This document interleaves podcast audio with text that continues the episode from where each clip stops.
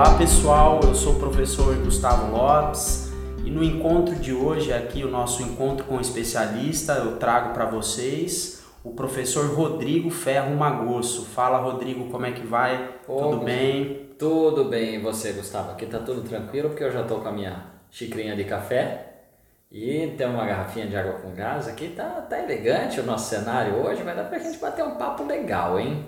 Maravilha, eu acho que vai sair coisa boa então, porque estamos os dois aqui abastecidos de café.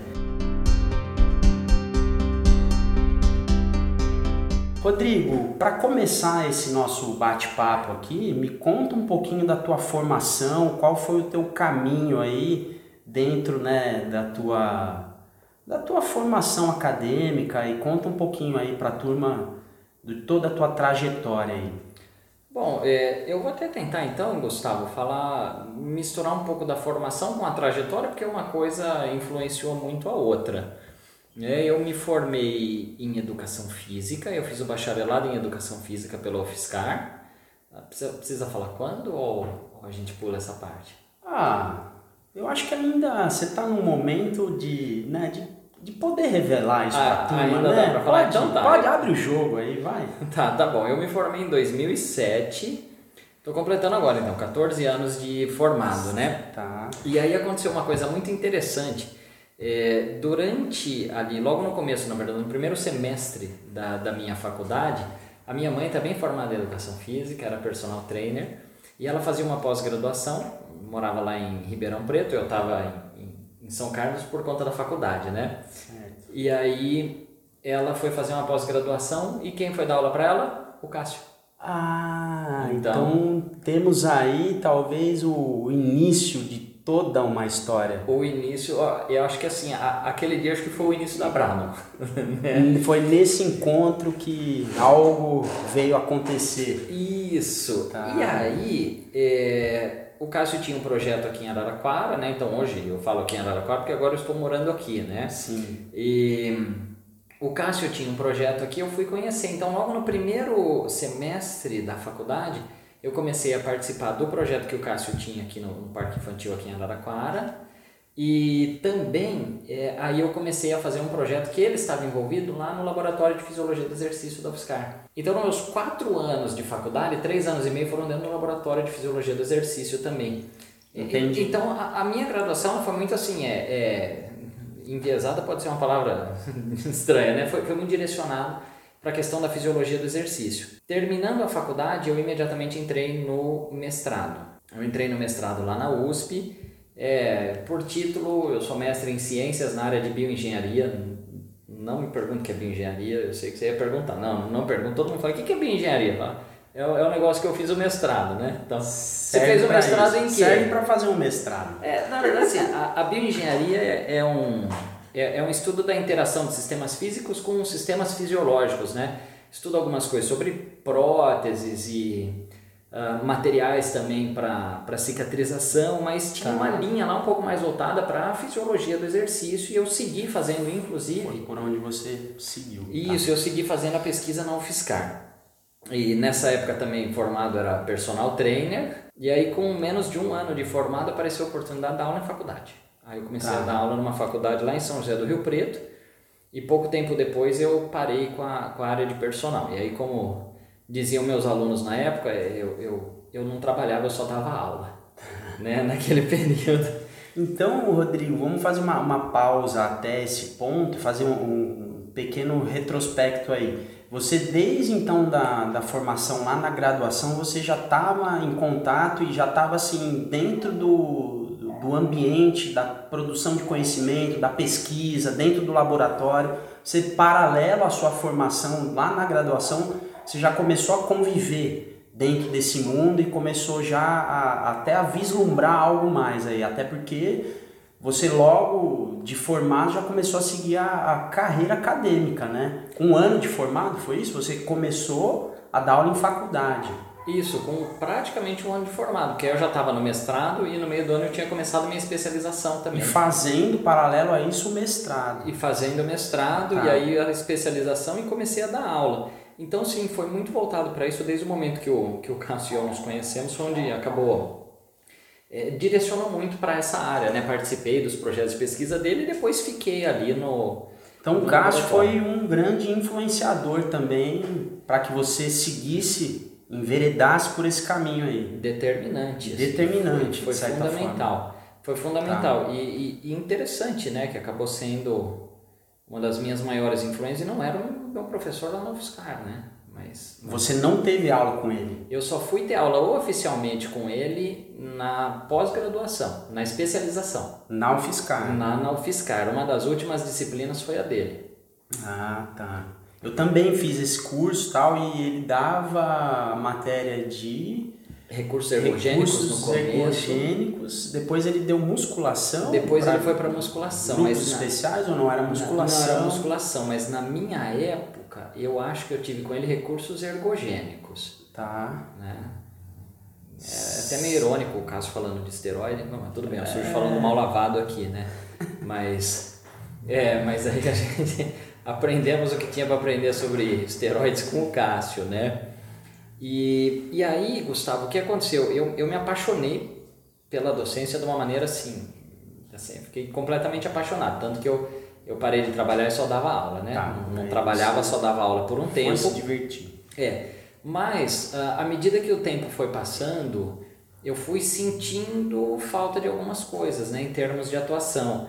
Mas nesse meio tempo, aí eu terminei o meu, meu mestrado em 2010, e demorou um tempo para eu fazer o doutorado, justamente porque eu estava dando aula. Eu comecei com coordenação de cursos de pós-graduação e viajava muito para dar aula.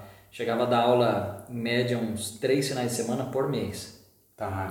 Conheci o Brasil viajando, foi uma época maravilhosa assim para mim, gostei Teve demais. Uma experiência então vasta aí, né? Muito interessante, só que só que ainda olhando a educação física muito de fora, né? Tá. É, muito daquele é, eu, eu, eu preciso é preciso até ser um pouco cauteloso para falar, mas não sei se era de um pedestal acadêmico, porque assim, é, era, era muito assim, ah, eu estudo aqui essa situação de laboratório, eu leio os artigos, mas eu não estava lá no front, isso era muito importante. Sim. É, isso, isso é, eu, eu sentia uma falta, eu não imaginava que era tanto até a gente ter a Bradon aqui, né, e eu trabalhar com as avaliações, atender o público, estar tá em sala, dando treino, tudo. Então, isso, isso fazia muita falta, inclusive, é, eu acho que hoje eu vejo que é, é, muito difícil que você seja um bom pesquisador de, de, de uma pesquisa mais aplicada à área. Né? Existe a pesquisa básica, tudo bem, certo. mas para você falar de uma pesquisa em fisiologia do exercício hoje, se você não tem aquela atuação direta com aquele público-alvo, é nesse sentido que você... Fica, fica bem difícil. Sim. O que vai ao encontro até da, da da nossa, da nossa questão de, de, de, ter especializado numa área também, né? Sim. Não especializado de fazer uma especialização, mas de eu me, me direcionar mais para uma determinada área. É, né? isso é até um assunto que eu vou querer abordar com você já já, então guarda um pouquinho aí para minha próxima pergunta e aí me conta um pouquinho mais, então, até hoje, né, de todo o teu caminho aí. E, e, acho que o momento que acabou da minha carreira, que acabou sendo determinante para isso, foi uh, o caso e eu chegamos a montar antes da Brado, a gente tinha o nosso laboratório Cefema, né? Tá. Então muita gente ainda conhece, nos conhece lá do Cefema, né, e tudo. E a gente comprou vários equipamentos, a gente montou um laboratório de ponta. Tá? E, e a partir dali a gente começou a fazer alguns cursos para voltar mais para algumas especialidades, para porque o Cássio principalmente já vinha com essa visão de muito tempo e eu, eu aderia a isso com ele, é, que a gente achava que então a, a educação física precisava ter mais especialidades. E aí a gente fez um curso sobre obesidade. Aí o Cássio, ó, vamos montar um curso só sobre obesidade, vários finais de semana falando disso. E eu, claro, fui me aprofundar um pouco mais é, naquele curso. E aí a coisa ficou muito... E eu me apaixonei pelo tema. Entendi. Eu simplesmente me apaixonei muito pelo tema, tanto que isso foi determinante para o meu doutorado, porque esse curso começou em 2014. Eu fui fazer meu doutorado, comecei ele em 2016, terminei dois anos atrás, 2019, e, e no doutorado é, eu acabei indo estudar o gasto calórico da musculação porque era uma era uma lacuna que a gente tinha no curso. Entendi. A gente ensinava o pessoal, falou, é assim que a gente quantifica, estima o gasto calórico de treino, mas chegava na musculação, era um buraco na literatura, Gustavo, que não, Gente, Aí era, não, existia eu fiquei um... desesperado. E eu falei com o Cássio, falei, Cássio, é esse o meu doutorado. Ah, é esse tá. o meu doutorado. Então, assim, é, é de se reconhecer, e o, o Cássio me ajudou muito nessa questão do doutorado, né? na Tá. questão da gente determinar o que ia ser feito. Então, é, é, é muito interessante porque hoje é, eu acho legal poder dizer isso. Eu fiz uma pesquisa não pensando assim, ah, vamos ver o que o que está sendo publicado. Porque no, no, meio acadêmico você vê muito isso, né? O pessoal falando, ó, faz tal coisa que está publicando, ó, o pessoal tem publicado, vamos por aqui. Vai para aquilo que está na moda da ciência. A, a ciência às vezes Sim. é, é, a ciência às vezes cai um pouco na moda também, até até porque os temas precisam ser estudados. Sim. Só que eu, eu acabei optando por fazer um tema que eu queria para ser do nosso dia a dia. Que hoje é, o que é, é a nossa base, foi do meu doutorado que veio a base para a gente fazer a estimativa do, do gasto calórico da musculação aqui para os nossos alunos no CT da Brava. Tá, tá. Então, o- a fórmula que o pessoal usa aqui, né, para cálculo de gasto calórico da musculação é essa do meu Veio doutorado. do seu trabalho. Então foi um trabalho feito pensando para o que a gente tinha de demanda aqui na Brado, isso que foi muito legal. Aí aquela tal associação entre, é, entre teoria e prática, entre a gente fazer uma pesquisa, mas uma pesquisa é, também pautada pelo que é necessário para a atuação profissional. Entendi.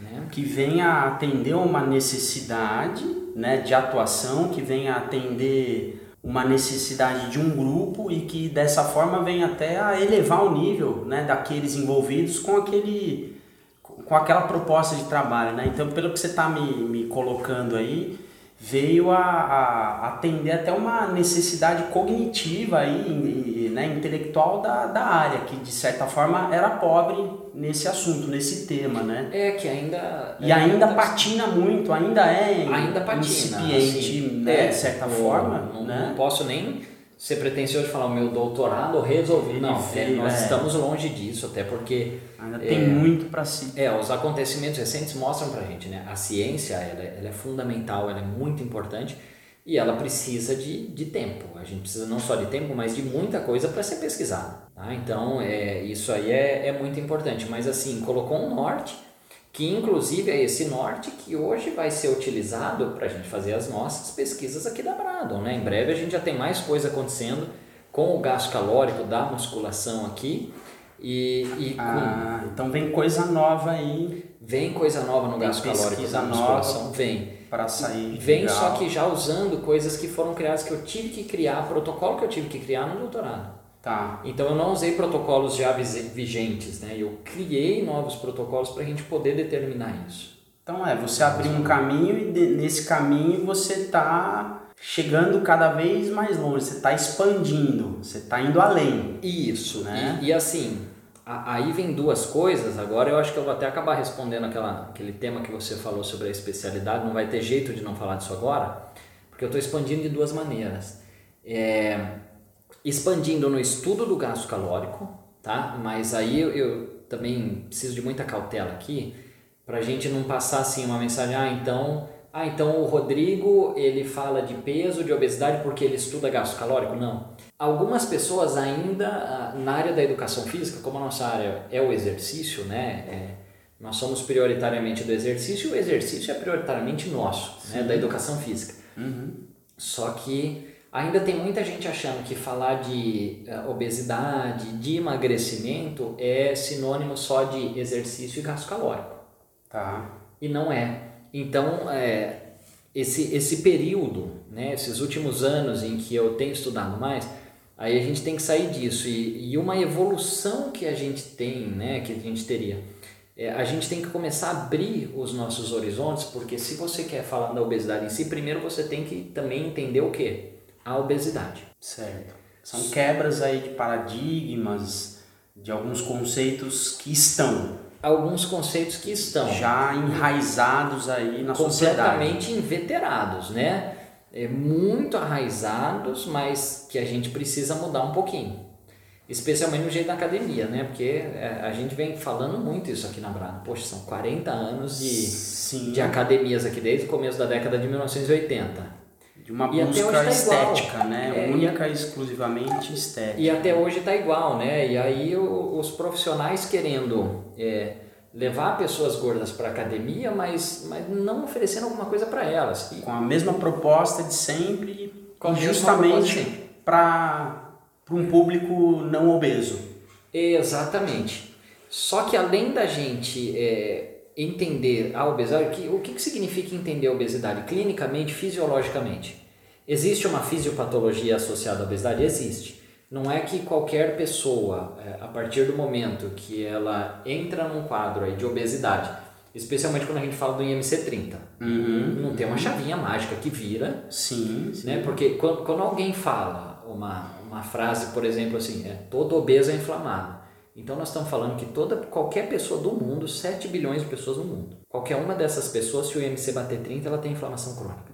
É, é, o, é estranho. É, né? é o reloginho, bateu 30, inflamou. É, é mágico, assim. é mágico. Né? Saiu né? do 30, desinflamou, é, então. É, é, é, bem mágico, né? E isso eu vou abordar em outras coisas que a gente vai fazer no, no nosso próprio Spotify, vai ter coisa no nosso canal do YouTube. Eu tô falando que eu vou falar disso, mas porque os números 25 e 30 ali de ponto de corda do IMC são bem assim arbitrários. O tá. termo é esse, é arbitrário. Ah, porque é fácil de guardar, então joga lá 25 e 30, né? E, e, e segue o jogo. E aí, eh, quando soltaram isso lá, principalmente que soltaram de vez aí na, na década de 1990, pronto, do dia para noite vai ter um monte de gente sobrepesada e obesa, né? Tá. Por coincidência, quem trabalhou nisso foi a indústria farmacêutica que vende remédio para emagrecimento. Olha que ah, coincidência. É. Pois é. Né? Mas enfim, é, então, além da gente entender, a, a, gente precisa entender essa questão da, da obesidade em si. O que, que ela pode causar de alterações e de onde ela vem. Tá, tá? Principalmente de onde ela vem. E, e, só que aí vem um contexto ainda mais importante para a gente trabalhar com isso, Gustavo, nessa especialidade, e isso tem, é, isso, isso tem tido um apelo muito grande para mim, que é o seguinte, você não tem só que entender a obesidade, você tem que entender a pessoa que tem essa obesidade. E aí, a partir de agora, eu vou tomar licença até de falar assim, a pessoa gorda, tá? Sim. Por quê? É, porque quando a gente começa a entender as pessoas, a gente vê que muitas pessoas não gostam do termo obesidade porque ele justamente tem a ver com a patologização do peso. Ah. De falar que uma pessoa é doente só porque ela só porque ela tem é um termo socialmente carregado exatamente aí, uma conotação só negativa né o que seria entre aspas excesso de peso é, é o que seria assim o, o entre aspas, o excesso de peso, né? É, porque o excesso de peso não existe porque não existe peso ideal, né? Tá, porque antigamente existia isso, sim, né? Sim, sim. Ah, e qual é, qual é o meu peso ideal? Como assim, né? Todo mundo que tem essa altura teria que ter, teoricamente, aquele sim, peso. Sim, sim, mas isso tudo que você está colocando vai, vai realmente carregado daquela ideia do, de números mágicos para uma série de, de questões da vida e até em relação ao corpo humano, né? Dos 2 litros de água por dia ou das 8 horas de sono por noite. Existem números mágicos que se você não estiver naquele número, você está é. com sérios problemas, né? Então, é, essa é uma maneira aí de quebrar, né? Também, uma, mais uma vez, essa maneira de pensar. E aí, Rodrigo, você foi levando a, a, a nossa conversa aqui para um ponto muito interessante e importante. E aí eu quero saber mais sobre ele, que é a, a ideia de trabalhar como um especialista. Então, a Bradon traz aqui para a nossa classe, aqui para a nossa área, a ideia de que você pode se especializar e você pode ter uma atuação com um nível maior de profundidade um, e um, um domínio né, daquele público que você escolheu a ponto de transformar a sua vida, né, a sua atuação profissional e inclusive transformar a vida de outros. Então, é, o, que é assim ser o especialista na, nessa visão então que vai realmente na contramão do que é a atuação né, do profissional hoje em educação física?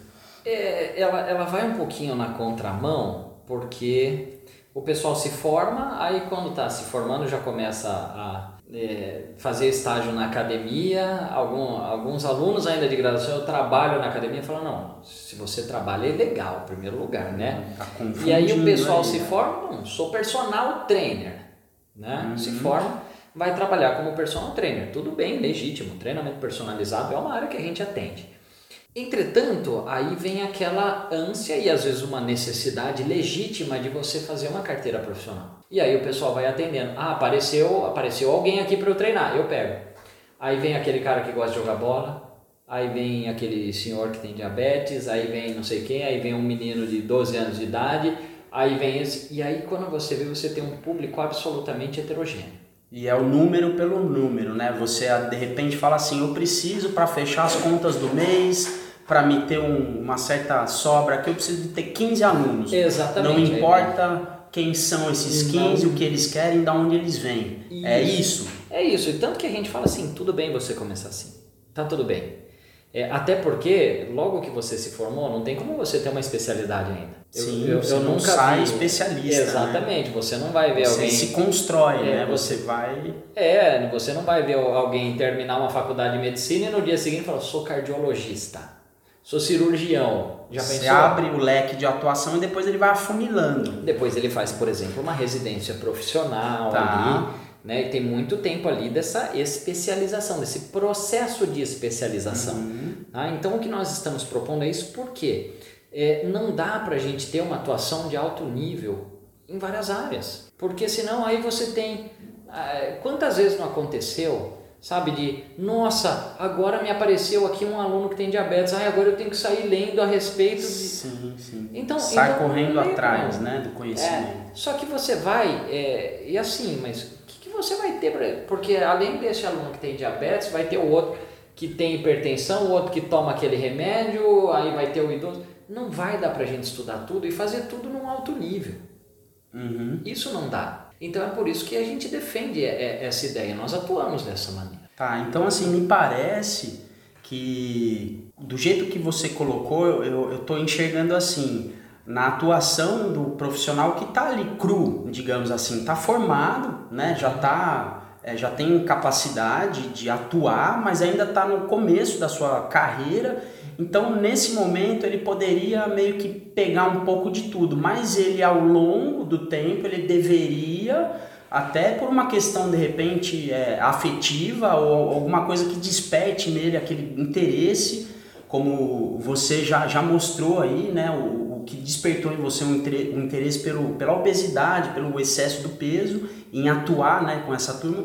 Então, e aí, ao longo desse caminho, ele ia funilando o conhecimento até para que ele faça um mergulho né, intelectual e cognitivo no assunto, né? Para que ele não fique na é, superficialidade de atender tudo e todos. É mais ou menos por aí, Rodrigo? É, é exatamente isso. E a, e a palavra que você colocou foi, foi perfeita, né? é, a, a questão afetiva, porque a gente tem que se descobrir. Ó, eu, eu, por exemplo, o meu exemplo, né? Eu, por exemplo, o meu exemplo é ótimo, né? É, eu, eu me formei em 2007 e comecei a me aprofundar mais no, no assunto da obesidade em si lá para 2014. Já tinha, até então eu já tinha dado um monte de cursos do tal do exercício para emagrecimento. Já tá, tinha dado curso que, que não existe. Exercício para emagrecimento não existe. Sim, hoje sim. Ah, hoje, eu também tenho é, a gente bem estabelecido. Não, é. não existe. Né? Mas uh, aos poucos a, a, gente tem que se conhecer. Então você pode até, é, é até interessante é, passar e conhecer alguns perfis diferentes de locais de trabalho, de alunos, só que eventualmente a gente tem que se especializar. O ideal é que se pudesse conhecer isso na, na faculdade, ó, eu saio da faculdade, já faço a minha, a minha pós-graduação, porque especializar é na pós-graduação, nenhum curso de graduação especializa. E eu não estou falando de educação física. Isso é uma formação comum a todos, Exata, né? Todos exatamente. cursos e todas as áreas de atuação. Né? Exatamente. Né? Ninguém vai sair de um curso de direito falando, ó, oh, eu sou criminalista, eu sou civil, eu sou trabalhista. Sim. Quer dizer, não sai ali com esse preparo. Sim. Sai de um curso de direito, um bacharel em direito e advogado se passar na OAB, né? Então, e aí depois vai buscando se especializar. Então me parece que assim, a educação física nesse quesito, ela parece que ela chega em determinado ponto e ela a partir dali ela tem um deserto pela frente. Então a Bradon traz uma perspectiva diferente, ela, ela traz então nesse deserto alguma coisa palpável, algo a ser é, é, como dizer assim, explorado mesmo. algo a ser explorado, né? Um, um novo oceano a ser navegado. Sim. É, é, é, é, bem por aí? A ideia é colonizar Marte mesmo. Sim, sim. E pelo seguinte, é, vamos, vamos imaginar um, um profissional que se torna especialista em diabetes. Hoje, praticamente 10% da população tem diagnóstico de diabetes, mais aquelas que não sabem, tá? É, então, imagina que você mora, ó, a gente mora aqui em Araraquara, uma cidade de 220, 250 mil habitantes, não sei, É, perto de por 200 aí. mil. É. Existem, assim, facilmente 25 mil pessoas com diabetes aqui em Araraquara. Imagina que a gente tem um personal trainer aqui que é realmente especialista, referência em diabetes. Essas 25 mil pessoas têm que treinar com esse profissional. Tem que procurar essa pessoa, entendeu? Então, assim... Me parece que ele vai ter sucesso, né? É, então, quando a gente fala de. Por conta daquela ideia, poxa, mas eu tenho um monte de aluno diferente, eu tenho um aluno diabético, um hipertenso, então se eu especializar eu vou perder mercado. Não. Você vai perder, é, você vai mudar a sua carteira. E você não tem que abandonar os outros alunos. Sim. A partir daquele momento, se você, quando você realmente falar agora, é, é só um, um parênteses aqui bem importante. Especializar não é falar assim, agora eu só trabalho com isso. Tudo bem, você vai ter que atuar naquilo, mas isso também requer estudo e requer preparação. Com certeza. Tá? Então, a partir do momento que você fala, ó, eu vou atrás de me especializar nisso, de, de atuar só com isso, de estudar para isso, de se preparar para isso, ó, então, quando eu já tiver naquele momento que eu falo, ó, agora eu tenho segurança para isso, então agora eu só vou aceitar quem vem da minha especialidade. É, e dessa forma, naturalmente, é, é, a partir, acho que do momento que você se volta para isso, as coisas começam a acontecer de uma forma que quando você olha para hoje, olha para trás, fala, poxa, hoje eu, no exemplo que você deu do, do diabético, hoje eu, professor, de 15 alunos, eu tenho 12 diabéticos. Exatamente. Os outros três, eu tenho um que é da corrida, um outro que é, sei Que lá, já- do futebol. Que já estava Mas, poxa, antes, né? E é. ficou, por exemplo. Sim, sim. E aí você naturalmente vai tendo uma, uma troca natural, né? Até pela tua forma de atuação e a maneira com, com que você se volta, né? Que você se comunica. E a sua comunicação é o mais importante. Você atrai é, diante dessa comunicação porque você fez para eles, né? Então eles vêm para você. Sim, até porque a comunicação para pessoas doentes, seja com, né, com essas doenças crônicas não transmissíveis, seja diabetes, hipertensão, ah, DPOC, né, não vai ser, ah, você tem diabetes, venha ficar com um bíceps enorme, pelo amor de Deus. É, é. Olha o tamanho do meu bíceps. Não é essa Eu- conversa, é Exatamente. faz todo sentido Ninguém isso, vai, ser, ninguém vai ser o professor insulina só querendo ficar com o bíceps grande, né? Faz todo sentido, sim. Então, a, a, a comunicação também tem que ser a respeito disso. Então, as, as pessoas têm que olhar para você e falar: ó, temos aqui alguém especialista. Muito bom, interessante, Rodrigo. E aí me fala agora, é, talvez você em algum momento já tenha dado uma amostra aí, mas por que, né, no teu caso, do peso, né? O, o, o porquê de ter escolhido a obesidade, né, o excesso de peso para fazer a intervenção com o exercício? Ah, tá. O excesso de peso entre aspas, hein? É, Pra, lembra, para existir excesso de peso, teria que existir peso ideal, peso né? muito bem corrigido. É, tá é. aceita a correção A aqui. gente só vai Perfeito. É, é, quando uma pessoa quer saber o peso ideal dela, ela vai ter que percorrer toda a superfície da Terra plana para achar, né? Mas não sei se ainda vai conseguir achar, né? Uma tarefa Essa é, complicada. é uma tarefa essa. complicada, né? Porque é coisa de, de, de terra plana, tá? É, Gustavo, basicamente, eu me apaixonei pelo tema. Tá. Então, assim, é, à, medida que eu fui conhecendo o tema, e claro, atuando com isso, né? E hoje eu fazendo, ah, principalmente atuando em relação às avaliações e às intervenções, é, é, é um tema muito gostoso, é um tema muito legal. E, e para mim também tem mais um aspecto, assim, que é, é até tentar ter um olhar um pouco mais empático, que é o seguinte, eu sou daquelas pessoas que nós mesmos aqui na Brano é, chamamos de refratárias à musculação. A Tá. pessoa que não gosta muito da musculação. Uhum. Né? E Então, por exemplo, se você falar para mim, vai treinar em academia, isso eu não gosto. Eu faço, mas eu, onde está o sentido da minha musculação? Permite fazer minha corrida, meu pedal, que eu gosto também, e principalmente, a minha musculação me permite jogar basquete. Isso é o que eu amo fazer de exercício. Tá. Então, é, eu, eu também percebo nessas pessoas, elas tinham, hoje, hoje tem uma latência muito grande. Só 5%, pessoas- só 5% das pessoas treinam em academia. É muito pouco. Então, a gente tem uma latência hoje das pessoas que falam eu não gosto de exercício, mas não é que elas não gostam do exercício, elas não gostam da proposta do 3 de 15 que elas encontram em todas as academias que elas entram. E aí quando a gente consegue é, achar as ferramentas para ajudar essas pessoas a colocarem finalmente o exercício na vida delas de uma maneira espontânea e prazerosa e que passa a fazer sentido para elas e que aí elas começam a se apaixonar pelo exercício, não tem preço. Mas, Rodrigo, isso que você falou faz todo sentido. Eu, eu vou fazer uma comparação, me, me, permita aqui, talvez um pouco é, é, sem sentido, mas tem, tem a, a, ideia que você colocou. A minha filha, eu tenho uma filha de 8 anos, né, a Maia, e a Maia não come cebola na salada, se você faz o arroz e tem ali, ela identifica uns pedacinhos de cebola, ela não quer comer o arroz, tem que separar a cebola. Agora, sabe aquelas farofas temperadas que tem uma cebolinha ali é, meio fritinha, tal, uhum. assadinha? Oferece para ela, ela adora comer aquela cebola. Ou seja, é a forma da apresentação, é a proposta de, ó, desse jeito pode ser interessante. Se você não gosta desse, existem vários outros jeitos.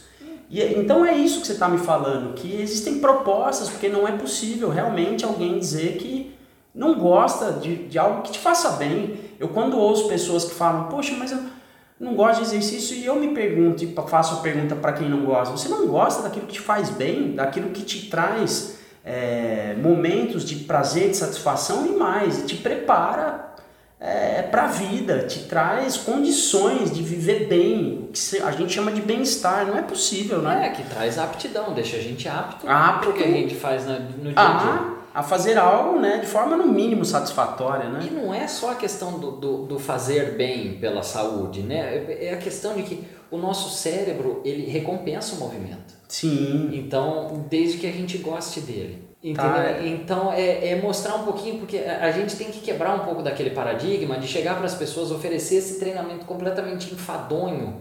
Né? E aí depois que a pessoa sai, ah, não tinha disciplina, é, o foco ah, a culpa fé, é dele, né? Aí a tá. culpa é da pessoa, não, a culpa é nossa e a gente tem que reconhecer isso.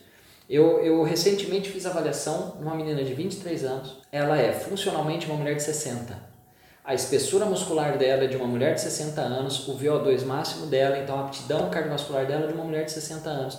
E ela falou: Ah, eu estou procurando academia porque eu me sinto muito cansada no dia a dia. Ela se sente cansada porque ela já tem funcionalmente 60 anos. Aí ela falou: Ah, eu, eu falei: Você já treina? Ela falou: Eu nunca treinei. Assim, na verdade, eu já fui para algumas academias. Eu fiquei um ou dois meses e parei. Eu falei: ah, Então tá aqui meu compromisso com você.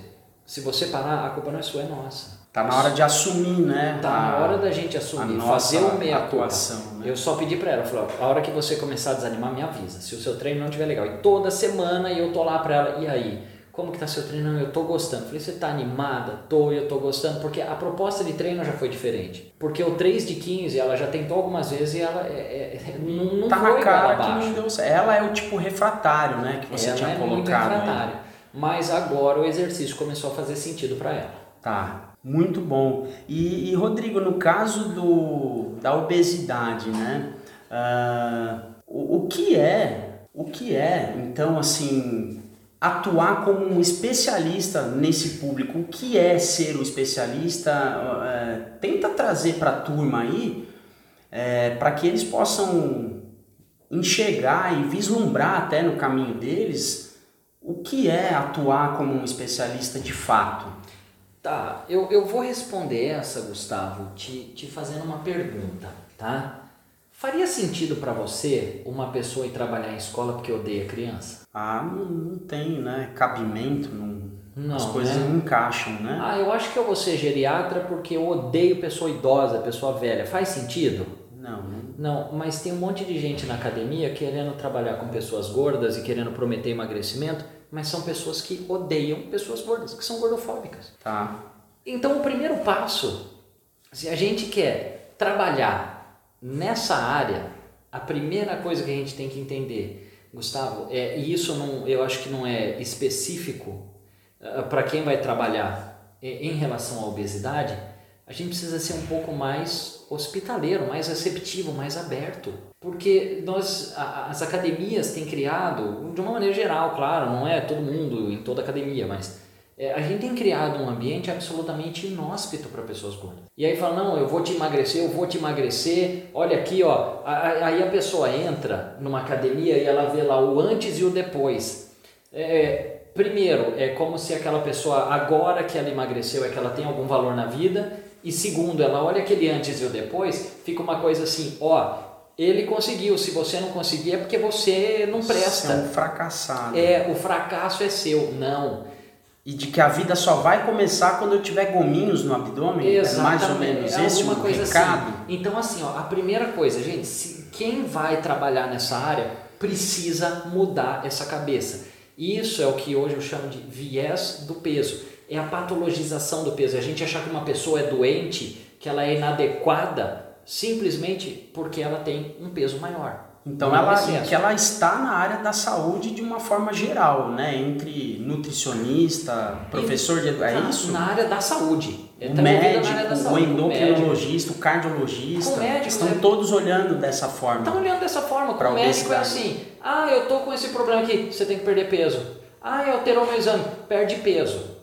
Aí um outro caso aqui, né? De uma, de uma aluna que eu avaliei, ela teve que fazer cirurgia bariátrica optou por fazer, ok. Ela tinha diabetes e hipertensão. Ah, mas você tem isso aqui por causa do seu peso. Ela fez bariátrica, perdeu peso pra caramba. Ela não tem mais diabetes, ela tem hipertensão. Continuou hipertensa. Então eu não entendi, porque... É, é, era para ter resolvido. É, se o peso era o problema, por que, que a perda de peso não resolveu? Então, a primeira coisa que a gente precisa é parar de olhar com preconceito para pessoas gordas e segundo, parar de patologizar o peso de achar que peso é doença, é sinônimo de doença e que o problema é esse e voltar tudo para o emagrecimento. E achar que essa pessoa só, só vai. e achar que perda de peso é resgate de dignidade. Não, não é, isso está completamente errado. Então, esse é o, esse é o primeiro aspecto. Tá? E o segundo aspecto, aí é entender muito bem de tudo que fisiologicamente envolve o peso, a, perda de peso, o que, que vai acontecer com a pessoa se ela emagrecer, porque a fisiologia muda. Uh, qual é o efeito de um emagrecimento rápido, lento, é, mesmo que, por exemplo, eu não sou da área da nutrição, mas eu tenho que entender, e quem se, se propõe a ser especialista na parte da obesidade, a gente tem que entender qual é o efeito de uma dieta restritiva, muito restritiva. Sim. Tá? Porque eu, eu não estou montando um plano alimentar, uma dieta hipocalórica, mas eu tenho que entender o que isso vai fazer no organismo. Tá? Então a gente tem que. É, ouvir melhor as pessoas e entender a, o que cerca o peso também e os sistemas fisiológicos, a fisiologia da regulação do peso. E depois é que nós vamos saber atuar na nossa área. Mas enquanto a gente tiver esse preconceito, não vai dar certo. E não é à toa que menos de 5% das pessoas consegue realmente perder o peso e, e manter o peso, é, manter essa perda. A maioria das pessoas fica nesse efeito rebote. Ah, ela perde um pouquinho de peso porque faz uma dieta restritiva, engorda de novo, perde peso, engorda, perde peso, engorda. Isso é, isso é, é muito prejudicial. Mas a culpa não é dessas pessoas, é do profissional que não soube agir. Sim, é, então um pouco do que você trouxe é que assim a, a demonização, né? Eu acho que eu posso até colocar dessa forma da, da é obesidade, é, né? Nem que, da obesidade, do peso. Do peso, Do né? peso em si. Do peso que demonização a, do peso. A sociedade colocou não devia ser a busca em si, porque, até porque nós já sabemos hoje está bem estabelecido aí na, ah, na no meio é, na pesquisa, no meio acadêmico, que um dos maiores fatores né, que, que protegem uh, e evitam doenças crônicas não transmissíveis e protege o sistema cardiovascular é um marcador da aptidão física, que é o VO2 máximo. Exatamente. E eu costumo até brincar, né? Quem está melhor? O gordinho que está ativo ou aquele magrinho que é sedentário e que de repente é fumante mas está magrinho e ele de repente até tem um abdômen ali aparecendo dois gominhos, mas quem está melhor? Então, pelo jeito, o gordinho que está ativo, ele tá perdoe falar assim, mas assim, ele está bem melhor. Ele tá bem e melhor. não deveria ser a busca dele perder peso, mas sim não. melhorar o VO2 máximo dele. É isso, Rodrigo? É, é, isso, porque do mesmo jeito que se olhou a vilificação do peso, a demonização do peso, é, é, quem olha o peso como doença, olha a magreza como saúde. Uhum. Entendeu? E é, e é melhor mesmo você ser uma pessoa gorda ativa do que magra sedentária. Você tem mais isso. É o sedentarismo que é o problema. Que é não... o que predispõe a uma série de doenças, Que é- né? é É, a base de um monte de doenças, né? Exatamente. E é engraçado, porque você fala assim, poxa, existe essa pessoa que é sedentária, que não faz nada, que ainda come mal e é magra? Existe. Que aí todo mundo chama que fala que é a pessoa que é magra de ruim, não é? É, é. E é engraçado que é, aí, ó, olha, olha onde chega Tem esse o falso preconceito. magro também, esse é interessante, Tem, tem né? falso magro, que é a pessoa que tem estaria com o IMC que seria considerado normal, só que pouca massa muscular e muita E um gordura. Percentual aí, né? Maior. de Mas olha, não, não tenho excesso de peso, né? E aí, aí também. Mas eu tô pequeno, tô fininho, É, tô slim. Mas, mas aí o, o, o pedestal da magreza é tão grande que aí tem a pessoa que, que, que quer ser o magro melhor que o outro magro, né? Não, eu sou magro de verdade, ele é falso magro, né?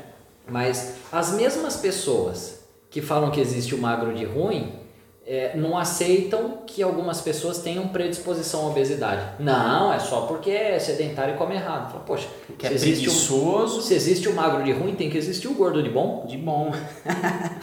Esse essa, é é, mu- essa é sensacional, Rodrigo. Esse, esse é o oposto. Essa foi boa. Esse sim. é o oposto. Muito bom. Porque o resumo aqui, Gustavo, é o seguinte: é, a gente vive num ambiente que é extremamente obesogênico. E isso é uma coisa que quem se propõe a, a ser especialista tem que entender toda essa etiologia. Qual é o conjunto de fatores que faz com que as pessoas é, desenvolvam né, a, a obesidade, que, que elas tenham a obesidade? E, e aí, na verdade, está todo mundo inserido nesse ambiente obesogênico. Quem é mais propenso vai ter um aumento de peso. É simples assim. Tá? Então não é porque essa pessoa ela teve aumento de peso que ela é mais perigosa. Não, é porque a própria genética dela determina É isso. uma questão fisiológica. Entendeu? Tem coisas como, ó, é, a, a quan- a quantidade de parques que você tem perto da sua casa, até a, até a poluição, o, o índice de poluição da sua cidade determina se você tem maior ou menor chance de ter aumento de peso. Não é você que escolheu isso. Uhum. Não é você que Você determinou. não fez a opção, né? Exatamente. Então tem muita coisa que foge do nosso controle. Então a gente tem que parar com isso. Quem vai trabalhar com isso? Ó, o primeiro passo, antes de qualquer outro, tem muita coisa para alguém ser especialista em, em obesidade, mas o primeiro passo, para de demonizar o peso. Enquanto não acontecer isso, nem vai ler nada sobre obesidade, não vai conversar com ele, não adianta. En- Enquanto achar que o peso é o problema, não adianta querer ser especialista nessa área. É simples assim. Tá, então, Rodrigo, é... se eu captei a mensagem aqui, a atuação então do especialista, ela começa olhando para si, quebrando alguns conceitos, revendo alguns conceitos que estão aí porque a sociedade de repente colocou, né, na nossa cabeça e nós enxergamos pela ótica da sociedade.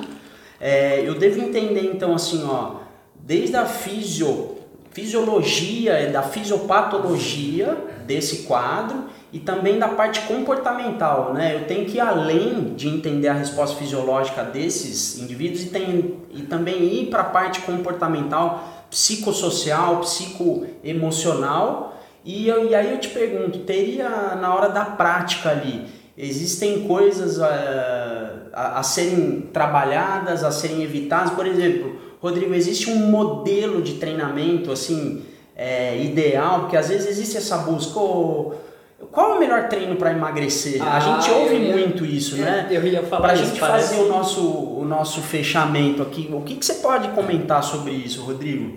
Eu ia dizer justamente isso, que a maneira que você perguntou parecia mesmo uma maneira bem so- sofisticada de falar assim, qual o melhor exercício para emagrecer. Onde eu né? emagreço mais, Rodrigo? É, em, relação Passa ao que você falou, gente. Gustavo, você, você fez uma amarração bem legal aqui, eu só vou fazer um parênteses rapidinho, né?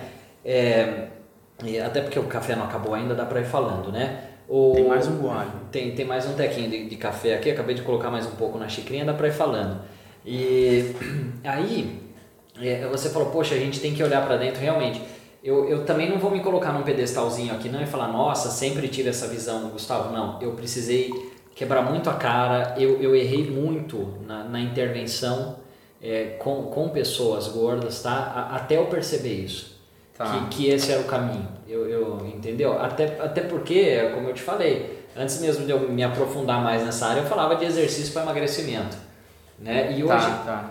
é, a resposta assim, ó, Você seguiu o fluxo. eu eu tava, Tava seguindo o seguindo fluxo até eu, Agora eu você olhar. tá remando contra a maré. É, exatamente. Então, é, estou falando para vocês que nos ouvem, né? Estou falando o que eu precisava ter ouvido até então.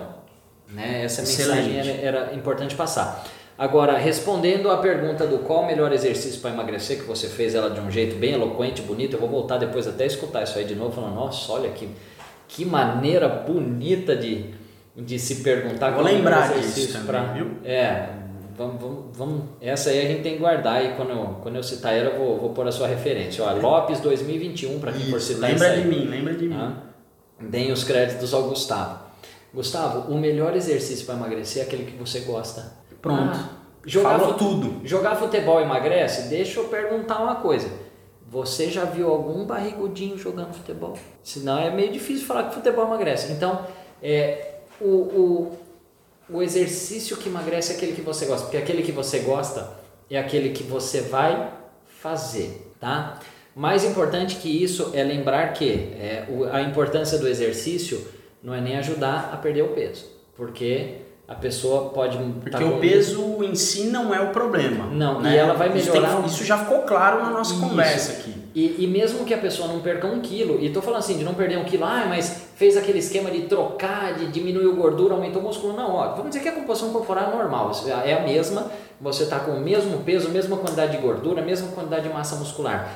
Passando a ser uma pessoa ativa, essa pessoa já está muito melhor. Tá. Ah, se é que tinha um quadro de diabetes, é, ele já está melhor. Se é que tinha um quadro de hipertensão, ele já vai estar tá melhor. Esse quadro clínico já fica melhor. Então, é, é assim, ó, a resposta é, o melhor exercício para emagrecer é aquele que você gosta, mas desde que a gente lembre, o exercício não tem que ser feito para isso. O exercício não tem o papel de te emagrecer. Aí, aí, desculpa pelo tempo aqui, Gustavo, só que isso nos puxa para mais uma coisa. Ah, Rodrigo, então você está falando que as pessoas não têm que emagrecer? Não, não é isso que eu estou dizendo. Tá? E eu vou tentar falar isso bem resumidamente, bem rápido. É, essa é uma coisa é, para dar um nó na cabeça da turma. Para dar um nó na cabeça. Falar, ah, Rodrigo, então você está falando que é porque as pessoas nos procuram e falam, eu quero emagrecer. Ah, então eu tenho que falar que, ele, que essa pessoa não tem que emagrecer? Não. É, não é explica é bem papel. isso daí, Rodrigo, porque pode parecer para o outro que, diante de tudo que você falou, vale estar gordo invariavelmente, não vamos ligar para isso, mas vamos treinar. É, não é, não é. é. só esse então o ponto. Porque também, e, eu também já cometi esse erro. Vamos descer do pedestalzinho de novo aqui, né? De Sim. falar para as pessoas, não, olha, você não tem que preocupar com o peso, a gente tem que se preocupar com a sua saúde, mas a gente tem que entender, Gustavo, que é legítimo uma pessoa querer emagrecer. Por quê? Porque a pessoa gorda sofre preconceito. Tá.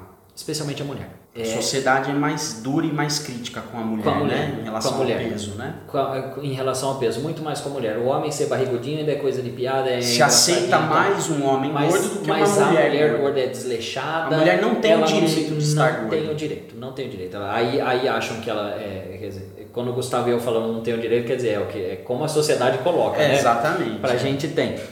É, então, assim, a pessoa pode querer emagrecer, não tem problema só que também aí a gente não pode ser aquele profissional picareta que aí vai tentar fazer emagrecer de qualquer jeito. Não, vamos corta isso e não come não sei o que e se mata de treinar e depois se machuca e tal. Então assim, ó, é, a nossa visão tem que ser a de que o peso não é o problema. Entretanto, o, o, o peso, por conta da imposição social, traz sim um fardo estético. Por isso é legítimo querer perder peso. Tá. Porque tem gente que fala assim para mim, poxa Rodrigo, mas você fala que o peso não é o problema e você ajuda quem quer emagrecer? Ajudo, porque é legítimo querer perder peso, porque a pessoa sofre preconceito com isso. Só que eu vou ajudar ela a perder peso de uma maneira que assim, ela está visando o peso, eu como profissional estou visando a saúde. Tá. Tá? É, então basicamente é isso, porque é porque é o peso ideal. Então aí, ah, então qual é o meu peso ideal? O peso que você se sente bem. Tá, entendi. E até pelo pelo que eu fui aqui puxando um pouquinho na memória, a gente sabe que algumas situações para a pessoa que está né, acima do peso, e aí essa questão, né, acima de qual peso, né, porque o que é o peso ideal para que eu esteja acima dele. Mas se eu estou né, obeso e tal, é, e com um eventual problema de joelho, pode ser que realmente seja mais do que interessante diante dessa situação aliviar a carga sobre o joelho. Eu posso entender desse jeito, Rodrigo? Então, aí, aí eu vou te contar Ou também tem um viés aí. Vou te contar outro, vou contar outro caso aqui engraçado de uma, uma amiga, colega de trabalho, que falou para mim, ela ela tinha dor no joelho, depois ela estava treinando, né? E aí estava sem dor no joelho. Aí veio pandemia, tá? É, teve as pessoas que, que ganharam peso na pandemia, que na, na, verdade assim, acho que as pessoas normais ganharam peso na pandemia. A maioria das pessoas aumentou o peso na pandemia. Basta até, ser ser humano. É, é, até porque a nossa rotina ficou mais sedentária. Sim. Ela teve um aumento de 10 quilos. Só que ela também parou de treinar. E aí, agora a gente vê onde, onde essa conversa está chegando, né? Ela falou, ah, eu tô, eu tô com dor no joelho porque eu tô pesada. Eu falei, não, você tá com dor no joelho porque você tá fraca. Porque ela perdeu força. Porque você tá fraca, você e perdeu aí... força. Teve aumento de peso, teve, mas é, a questão não é, não é o meu peso em si, é o que, que eu tô pronto para carregar. Entendeu? O problema é você colocar uma caminhonete num chassi de, de, de Fiat Uno. Agora, uma caminhonete num chassi de caminhonete ele aguenta. Então, o que que teu chassi está pronto para aguentar? E, só que aí a gente olha também, ah, mas tem esse problema. Não, é força.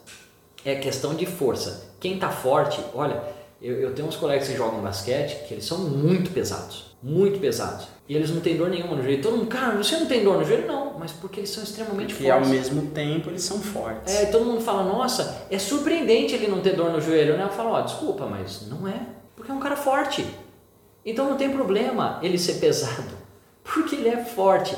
Então, ninguém tem dor porque tá pesado, Gustavo. A gente tem dor porque a gente tá fraco. Essa era uma provocação, uma pergunta aí provocativa, justamente para fazer um paralelo com a ideia, então, de que, como um marcador de saúde, que nós temos aí o, o da aptidão física, né, o VO2 máximo, no quesito aí, vamos fazer um paralelo assim, ó, como que eu me, me protejo então de eventuais doenças crônicas não transmissíveis? E aí eu tô falando da hipertensão arterial, do diabetes tipo 2, de aterosclerose, do câncer, mantendo então valores aí de VO2 máximo que para a gente vão ficar entre 20 a 40% acima da média. Acima, e aí fazendo então um paralelo com essa história do joelho e o peso, eu posso entender que aí é para quebrar de vez por toda aí o que está já em, em, dentro da nossa, do nosso modo de ver né, o, o obeso.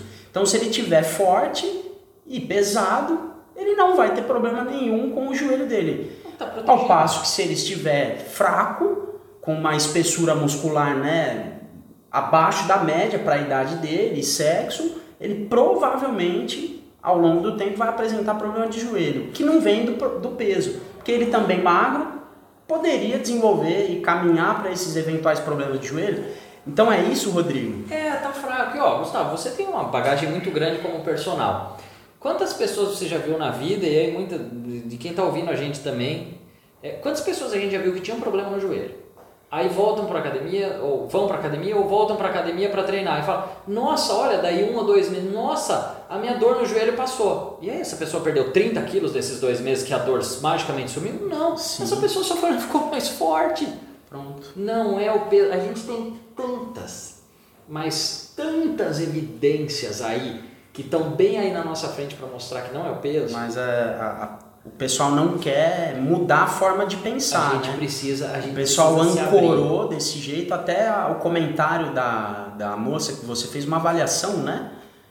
Foi uma avaliação de uma não, avaliada? Esse, esse comentário da esse moça do, que sentiu a dor no joelho? Não, essa foi. Foi um bate-papo, assim? Foi conversa de café mesmo, é colega de trabalho. Tá, mas olha o, o processo dentro dela, né? Ela já estava interpretando do jeito que a sociedade já faz e, e, tem feito, né, com o peso, demonizando. Ela se demonizou. Ela colocou o problema do joelho dela no ganho de peso que ela teve nesse período de pandemia, né? Exatamente. Tá, Rodrigo, sensacional, foi muito bom é, ouvir tudo que você trouxe pra gente, a, a, a tua trajetória, né, a tua é, a tua formação, o teu modo de atuação, todas essas quebras de paradigma aí que você trouxe, isso foi fundamental. Espero que o, os colegas que estão nos ouvindo aqui possam levar isso para o seu dia a dia e começar, inclusive, a disseminar essa ideia, né? Porque